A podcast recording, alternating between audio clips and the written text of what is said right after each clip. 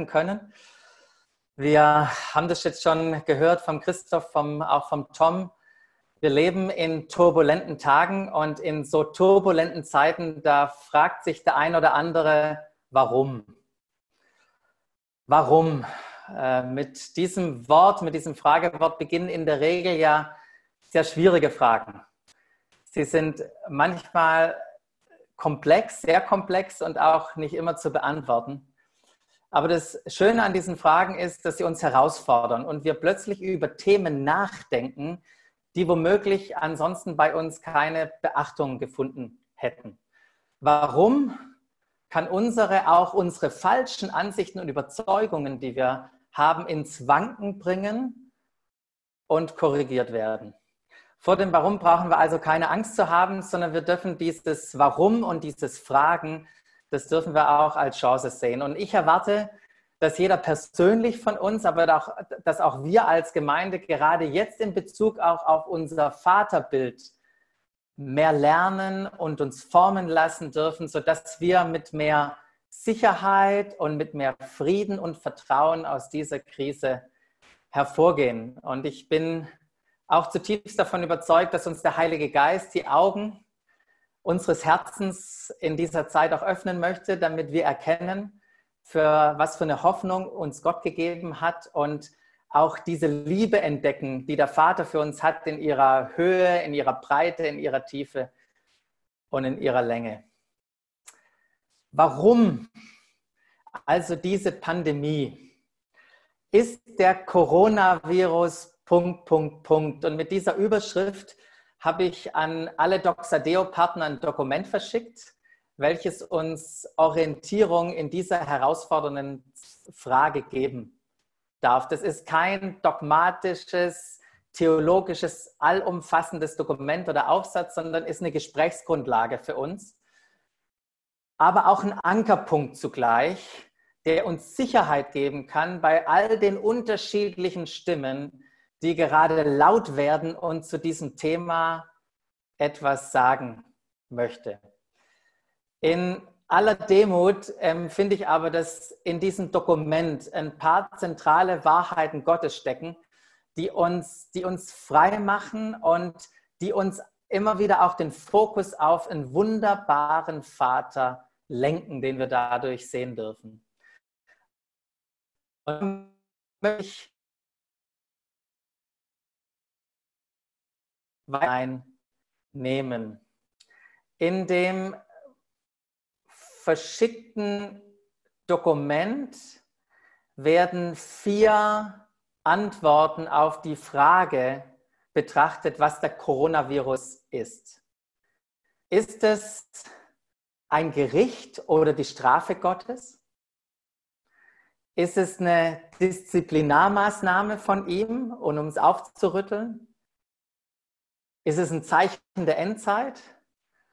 Oder wird hier einfach Gottes Souveränität, seine Kontrolle und sein Plan sichtbar, den wir einfach noch nicht verstehen?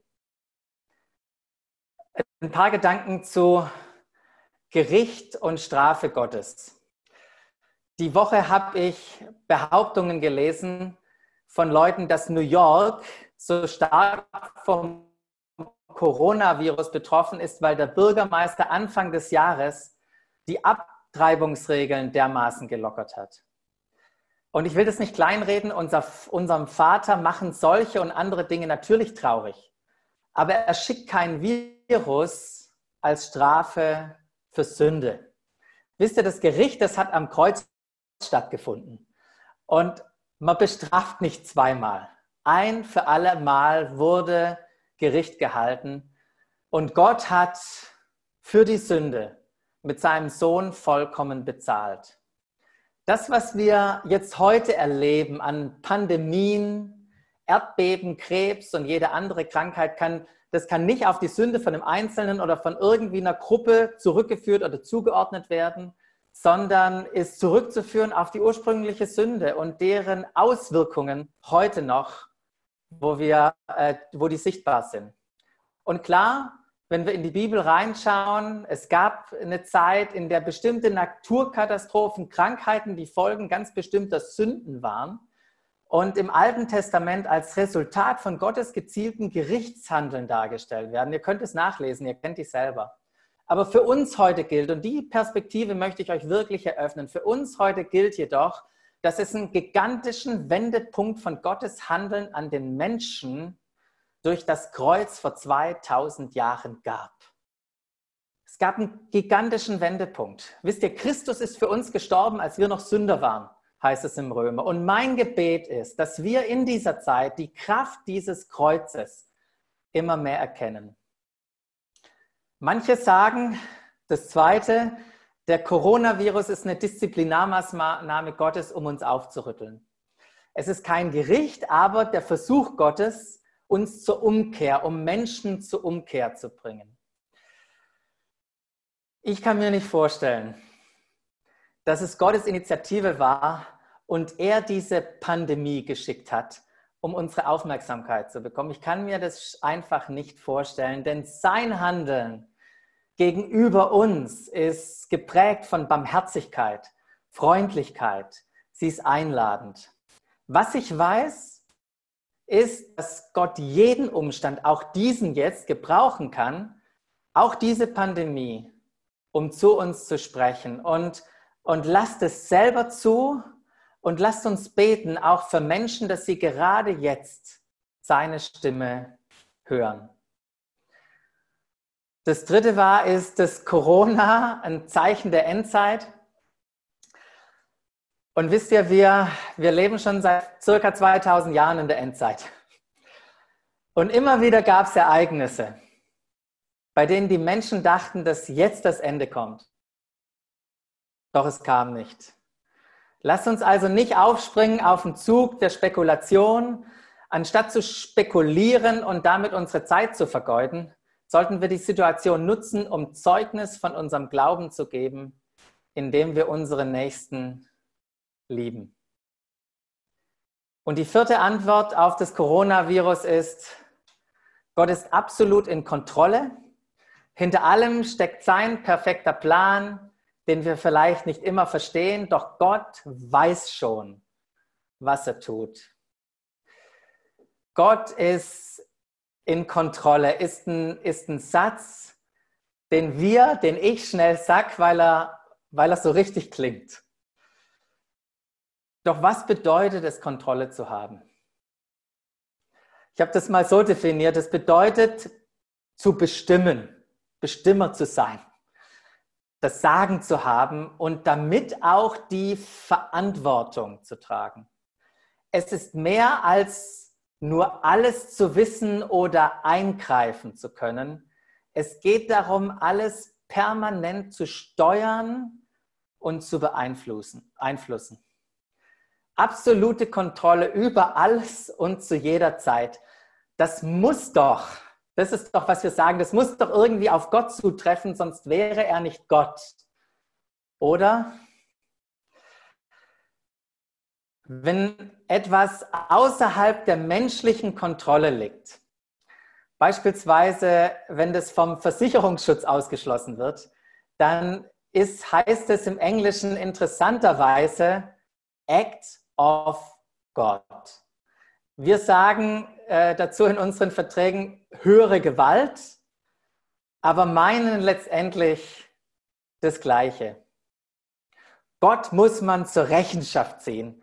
Das dachte auch ein Senator aus dem US-Bundesstaat Nebraska mit dem Namen Ernie Chambers. Und vor zwölfeinhalb Jahren erstattete er Strafanzeige gegen Gott wegen fürchterlichen Überschwemmungen, ungeheuerlichen Erdbeben, entsetzlichen Orkanen, erbarmungslosen Hungersnöten, verheerenden Dürren, dazu Pest, Kriege, Geburtsschäden, volles Register, Anklage gegen Gott. Und Sinn der Anklage war natürlich nicht, Gott anzuklagen, sondern auf die Mängel im amerikanischen Rechtswesen hinzuweisen, in dem jeder jeden verklagen kann. Und er dachte, er verklagt Gott. Doch das Gericht, das hat sich darauf eingelassen und wies die Klage mit der Begründung zurück, dass die Zustellung der Anklageschrift an den Beschuldigten nicht möglich ist. Und er hat dann natürlich gesagt, ja, aber Gott ist ja allwissend und er weiß dann schon, was vor Gericht abgeht und so weiter. Das war eine interessante äh, Situation. Und bei einem Justizangestellten des Gerichts, da fand man außerdem einen von Gott unterzeichneten Brief auf seinem Schreibtisch. Und in diesem Brief, da machte Gott seine Immunität vor irdischen Gerichten geltend und bestritt für das Leid der Welt verantwortlich zu sein. Und dort stand, ich habe Mann und Frau mit freiem Willen geschaffen.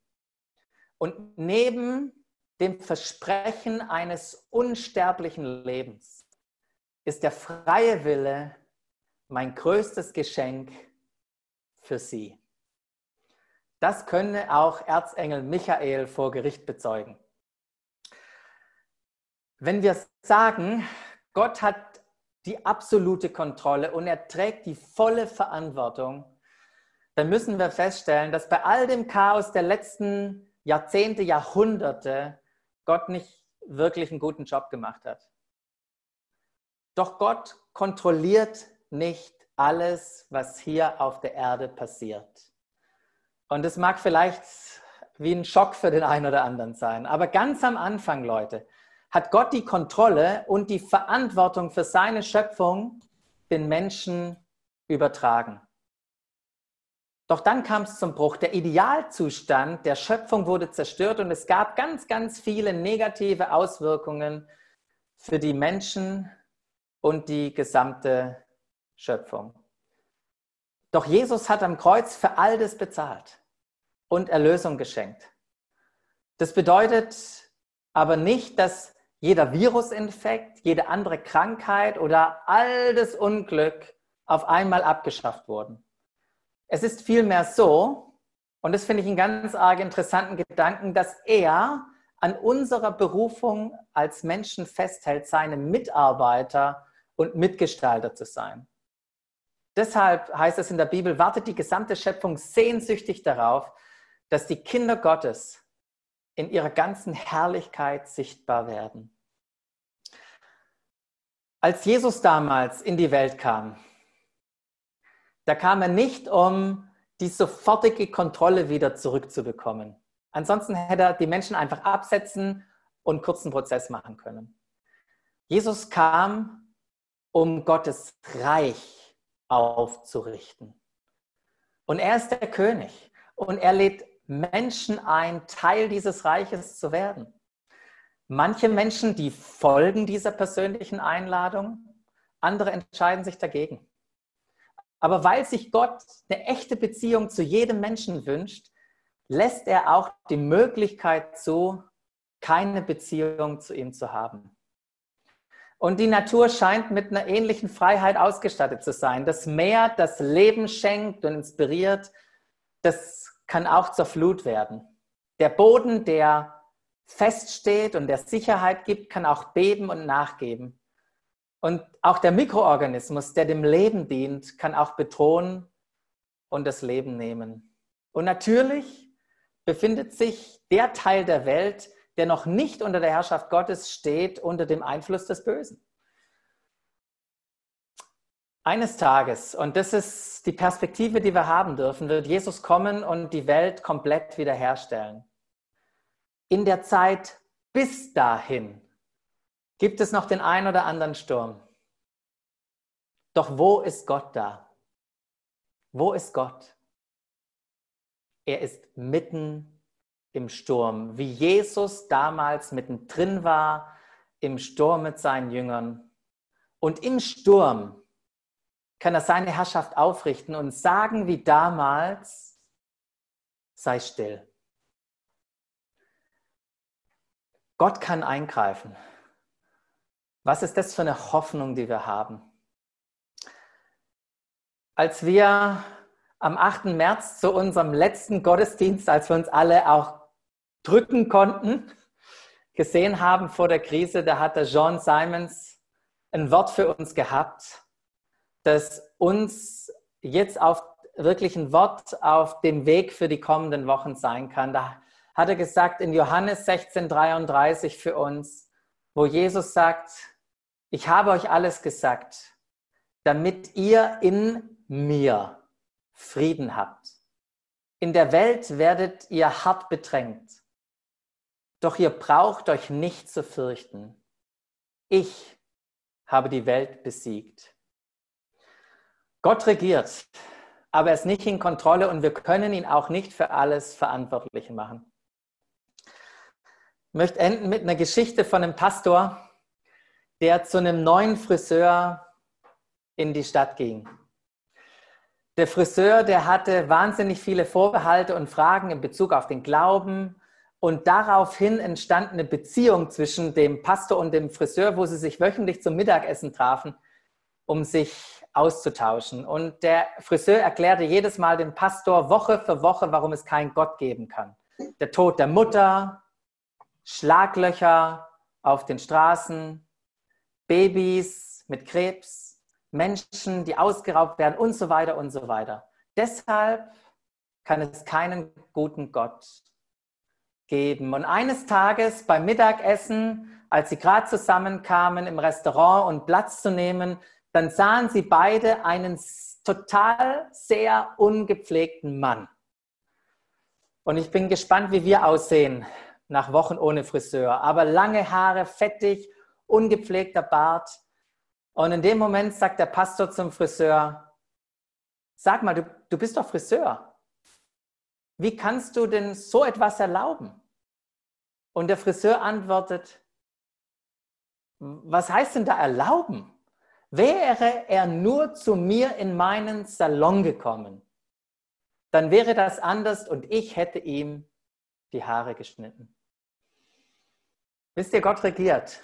Er kann eingreifen. Er ist mitten im Sturm bei uns.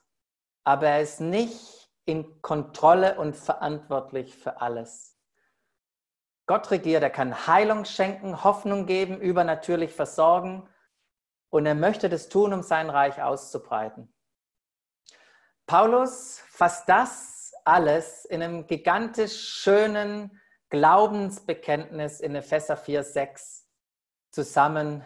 Und da heißt es, es ist ein Gott und Vater, unser Vater, von uns allen, der über alle regiert, durch alle wirkt und in allem lebt. Und möge diese Perspektive uns helfen, die Dinge um uns herum einzuordnen und gleichzeitig uns ermutigen, unsere Welt um uns herum zu gestalten. Amen.